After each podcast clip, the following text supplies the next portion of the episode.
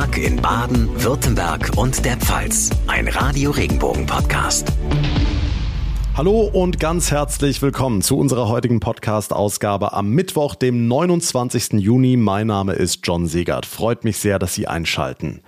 Nach dem Gipfel ist vor dem Gipfel. Der G7-Gipfel ist rum. Schon saßen die Bündnisstaaten der NATO wegen des Kriegs in der Ukraine an einem Tisch. Und da ging es heute in Madrid Schlag auf Schlag. Ein Beschluss folgte dem nächsten. Unter anderem ging es um eine massive Aufrüstung im Osten und eine NATO-Erweiterung nach Norden. Sarah Geiser-D für uns in Brüssel. Sarah, die NATO-Partner haben heute offiziell das Verfahren zur Aufnahme von Finnland und Schweden gestartet. Wie geht's jetzt weiter? Was muss passieren, bis die beiden Länder tatsächlich Teil der NATO sind? Ja, die offiziellen Beitrittsprotokolle müssen jetzt noch unterzeichnet werden. Das soll nächste Woche passieren. Und danach müssen diese Beitrittsprotokolle auch noch von allen 30 Alliierten ratifiziert werden. In Deutschland muss zum Beispiel auch der Bundestag zustimmen. Und bis alle Länder damit durch sind, könnte es schätzungsweise sechs bis acht Monate dauern. Hm, entschieden wurde außerdem, mehr Soldatinnen und Soldaten in die östlichen NATO-Staaten zu schicken und in Zukunft deutlich mehr Kräfte in hoher Einsatzbereitschaft zu halten. Was heißt das konkret für Deutschland? Also die Zahl der Soldatinnen und Soldaten in hoher Bereitschaft soll von 40.000 auf mehr als 300.000 angehoben werden, also fast achtmal so viel. Und Deutschland will davon laut Verteidigungsministerin Lambrecht 15.000 Kräfte stellen. In Friedenszeiten sollen diese Kräfte in der Regel unter nationalem Kommando stehen, aber im Ernstfall könnten sie von der NATO angefordert werden und dann müssten sie ziemlich zügig einsatzbereit sein. Manche Einheiten müssten wohl innerhalb von höchstens zehn Tagen verlegebereit sein, andere in 30 oder 50 Tagen.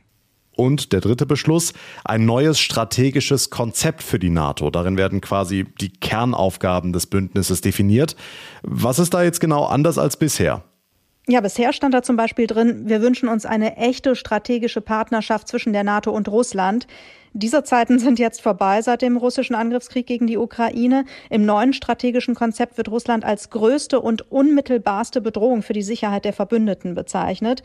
Dementsprechend will die NATO dem neuen Konzept zufolge die Abschreckung und Verteidigung für alle Verbündeten deutlich stärken und auch Partner dabei unterstützen, böswillige Einmischung und Aggression abzuwehren. Das spiegelt sich ja auch schon in den Entscheidungen wider, die beim Gipfel jetzt getroffen wurden. Weitreichende Beschlüsse für mehr Sicherheit in der NATO. Die Infos von Sarah Geiser-D.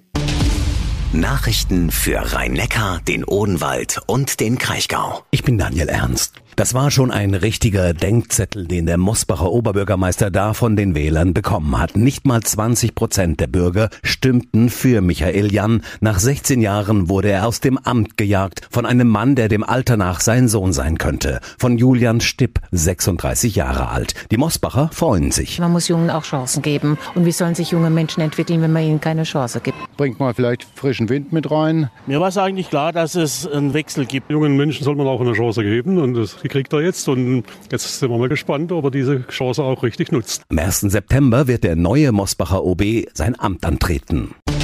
Nachrichten für die Region Karlsruhe, die Ortenau und den Nordschwarzwald. Ich bin Lars Brune. Seit einem halben Jahr gibt es für alle Karlsruher die Karlsruher App. Ganz ausgefeilt ist sie aber noch nicht. Um die App zu verbessern, will die Stadt jetzt Rückmeldungen der Nutzer berücksichtigen. Bürgermeister Albert Käuflein. Ein Wunsch, der jetzt gerade auch diskutiert wurde. Die Leute wollen gucken, weil das ja durch Feiertage in Bewegung ist. Wann wird denn mein Restmüll, wann wird mein Wertstoff geholt, wann wird die Papiertonne geleert? Das ist etwas, da sind wir zum Beispiel dran. Das sind so ganz praktische Nutzanwendungen und damit schließt sich so ein bisschen der Kreis. So eine App behält man, wenn sie nützlich ist und wenn sie einfach zu bedienen ist. Die Karlsruhe App soll Nutzer außerdem zum Beispiel über Fahrpläne oder Events informieren. Nachrichten für den Breisgau, den Südschwarzwald und das Dreiländereck. Ich bin Tanja Burger. Der neue Tourismustrend Workation soll nun auch im Hochschwarzwald vorangetrieben werden. Denn die Kombi aus Urlaub und Arbeit bietet sich nicht nur am Strand, zum Beispiel im Süden von Europa an. So Thorsten Rudolf, Geschäftsführer der Hochschwarzwald Tourismus GmbH. Das ist auch das, was wir aufgreifen in unseren äh, neuen Suiten, in den Forest Suiten, wo man Urlaub machen kann, aber eine Infrastruktur hat, schnelles WLAN, einen Schreibtisch, wo man auch zwischendurch arbeiten kann. Das hängt einfach davon ab, dass viele Leute Homeoffice machen können und dann ist man halt vielleicht nicht in einer Großstadt, sondern sagt, diese Zeit verbringe ich vielleicht irgendwo in einer tollen Ferienregion und arbeite von dort aus. Die einen träumen vom eigenen Häuschen im Grünen oder der Eigentumswohnung, die anderen wären froh, wenn sie überhaupt eine bezahlbare Mietwohnung finden würden. Bauen und Wohnen wird immer mehr zum Problem. Baden-Württembergs Landesregierung will jetzt mit einem Strategiedialog das Thema voranbringen, im Gespräch mit den wichtigsten Akteuren aus der Bau- und Wohnungswirtschaft ins Gespräch kommen, um mehr bezahlbaren Wohnraum zu schaffen und gleichzeitig innovative, klimafreundliche Bauweisen zu entwickeln können. Heute ist der Auftakt und Radio Regenbogen Baden-Württemberg-Reporterin Barbara Schlegel hat die Ministerin für Wohnen und Bauen Nicole Rasavi gefragt, was so ein Strategiedialog tatsächlich erreichen kann. Also ich glaube, dass wir ganz grundsätzlich die Wohnungsbaupolitik angesichts der neuen Herausforderungen neu denken müssen. Und äh, wir erleben eben, dass das Thema bezahlbarer Wohnraum die soziale Frage unserer Zeit ist und eben nicht nur für die Menschen mit Wohnberechtigungsschein, sondern für einen wirklich sehr großen Teil unserer Bevölkerung. Und wir müssen Antworten auf die Frage finden, wie wir für alle bezahlbaren Wohnraum schaffen können. Das ist eine große Frage. Die Antworten sind alles andere als einfach und ich erwarte von dem Strategiedialog, vom Gespräch, vom Austausch, von der Diskussion mit allen Akteuren, die in diesem Wohnungsmarkt und Wohnungsbau aktiv sind, hier zusammen Antworten zu finden. Nun ist der Strategiedialog auf sieben Jahre angelegt, aber Wohnungen werden jetzt gebraucht. Kritiker würden jetzt sagen, nicht so viel reden, nicht so viel diskutieren, lieber machen. Wir müssen beides tun. Wir brauchen schnelle, kurzfristige Lösungen. Wir müssen das ganze Thema aber auch grundlegend langfristig diskutieren. Und der Strategiedialog ist ja nicht so angelegt, dass erst zum Ende die Ergebnisse dastehen, sondern der, Strategiedialog soll ja, während er tagt, über diese Jahre äh, Ergebnisse produzieren. Und wir versuchen jetzt schon, die äh, Rahmenbedingungen, wo immer möglich, schnell zu verbessern. Und der Strategiedialog ist ja im Prinzip ja auch eine Fortsetzung der Wohnraumoffensive, die wir schon in der letzten Legislaturperiode haben. Das heißt, wir fangen ja jetzt nicht bei Null an. Es wird ja drei große Themenblöcke geben. Bezahlbares Wohnen, Quartierfläche und Planung, innovatives und ökologisches Bauen und Sanieren und die Transformation und Digitalisierung der Bauwirtschaft. Dazu wird es jeweils immer Foren geben, Gesprächsrunden. Was passiert da?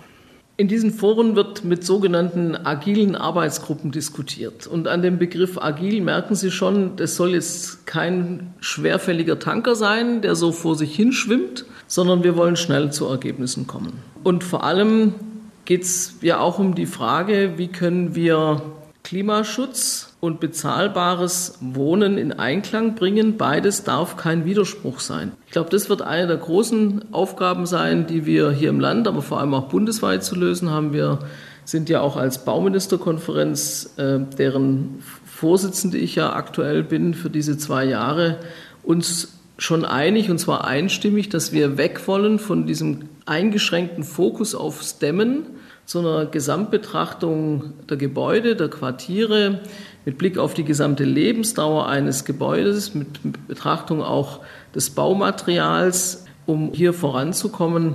Und der Strategiedialog wird, wird hier einen ganz wichtigen Beitrag liefern, indem wir eben mit allen Akteuren im Gespräch sind. Jetzt kann es sein, dass es wunderbare, innovative Ideen und Konzepte gibt, gerade im ökologischen Bereich. Man würde sie am liebsten sofort umsetzen und bauen, aber am Ende fehlen die Flächen. Das ist ja eines der Hauptprobleme beim Bauen derzeit. Wie wollen Sie hier noch mehr Schub reinbringen?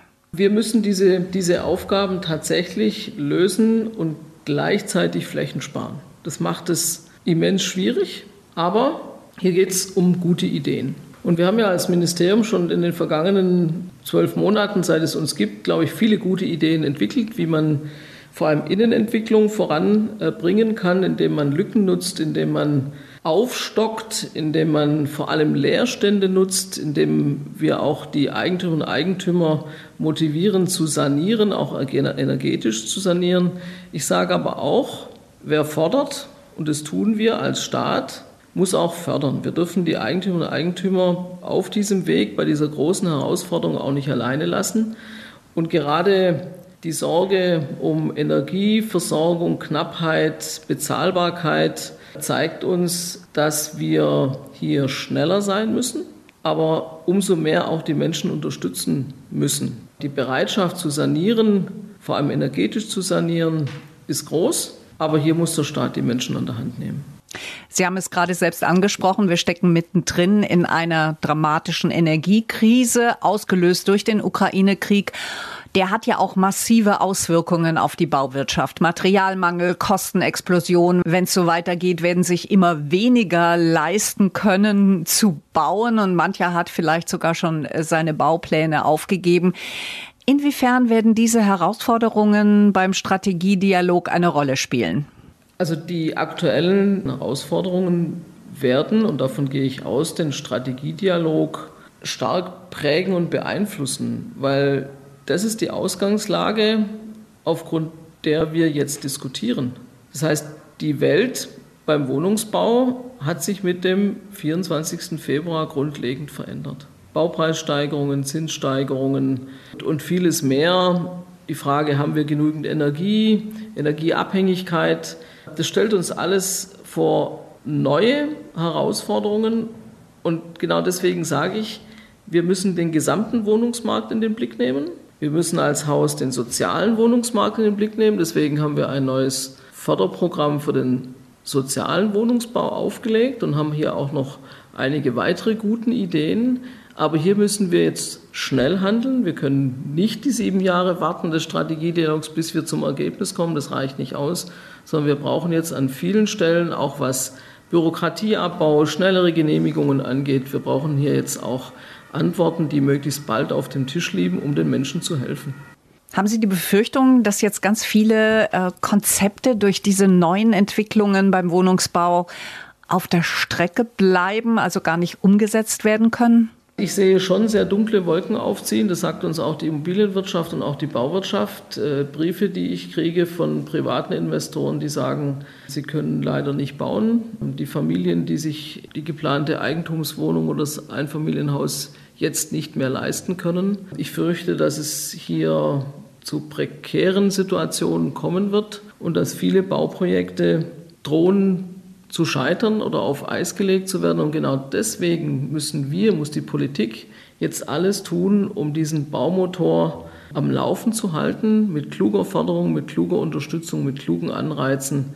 Der Auftakt des Strategiedialogs ist also einer in schwierigen Zeiten. Wann ist für Sie der Auftakt denn noch gelungen? Die Akteure schon beim Auftakt äh, sind spannend, kommen aus dem kompletten Bereich rund um das Thema Bauen und Wohnen. Und insofern erwarte ich mir von dem Auftakt, dass es die Neugierde weckt, dass klar auch signalisiert wird, was wir da tun. Und ich freue mich darüber, dass der Ministerpräsident dieses Thema auch zu seinem Thema macht, weil es dadurch natürlich noch mehr Aufmerksamkeit bekommt. Sagt Nicole Rasavi, Ministerin für Wohnen und Bauen in Baden-Württemberg. Vielen Dank für das Gespräch. Ich danke Ihnen. Urlaub mit der ganzen Familie ist vor allem dann entspannend für alle, wenn die Kinder so richtig Spaß haben. Deshalb hat sich Hochschwarzwald Tourismus ein neues Kinderprogramm ausgedacht. Oberstes Ziel, Kinder und Familien sollen die Natur im Schwarzwald, Menschen, Tiere, Geschichten erleben. Begleitet werden sie von einem Maskottchen, dem Wälderfuchs. Lisa Marie Kraus von der Hochschwarzwald Tourismus GmbH. Der Wälderfuchs ist einfach ein frecher, neugieriger Fuchs, der so als Vorbild dienen kann oder soll für die Kinder. Er hat so diesen Pfadfinder-Forscher-Charakter und äh, ist gemeinsam mit den Kindern unterwegs, ist genauso neugierig wie die und bringt denen vielleicht auch das ein oder andere bei. Aber auch echte Tiere spielen im neuen Familienkinderprogramm eine große Rolle, etwa bei Eselwanderungen in St. Mergen oder Alpakatouren in Tottnau. Dann sind wir mit dem Förster unterwegs und schauen, wie wichtig ist der Wald für unser Klima. Also das steht unter dem Titel Förster for Future. Wir haben auch andere Forschercamps, wo wir einfach ein bisschen den Hochschwarzwald kennenlernen. Wir machen da so ein Escape-Game, um den Klimawandel zu stoppen und dabei eben auch was zu lernen. Wir erfahren so ein bisschen das, was die Kräuterhexen noch wussten. Es gibt Forschercamps und Waldolympiaden und verhungern muss auch keiner beim Pfannkuchenbacken auf dem Danielhof. Beim Pfannkuchenbacken sind die Kinder dann auf dem Hof gemeinsam unterwegs und sammeln die Zutaten ein, also zum Beispiel die Eier aus dem Hühnerstall oder das Mehl von der zum Hof gehörenden Mühle. Und diese Zutaten werden dann nachher auch gemeinsam verarbeitet und es werden Pfannkuchen gebacken und die dann auch gemeinsam gegessen. Da kriegt man richtig Lust auf Ferien im Hochschwarzwald. Mehr Infos finden Sie übrigens auf regenbogen.de. Und das war's für heute hier im Podcast. Ich würde mich sehr freuen über Ihre Bewertung, zum Beispiel bei Apple Podcasts oder bei Spotify. Und wenn Sie den Tag in Baden, Württemberg und der Pfalz abonnieren. Das geht auf jeder Plattform und dann verpassen Sie keine Ausgabe mehr. Mein Name ist John Segert. Ich bedanke mich ganz herzlich für Ihre Aufmerksamkeit und Ihr Interesse. Wir hören uns dann in der nächsten Folge morgen Nachmittag wieder. Bis dahin eine gute Zeit und einen schönen sonnigen Mittwochabend.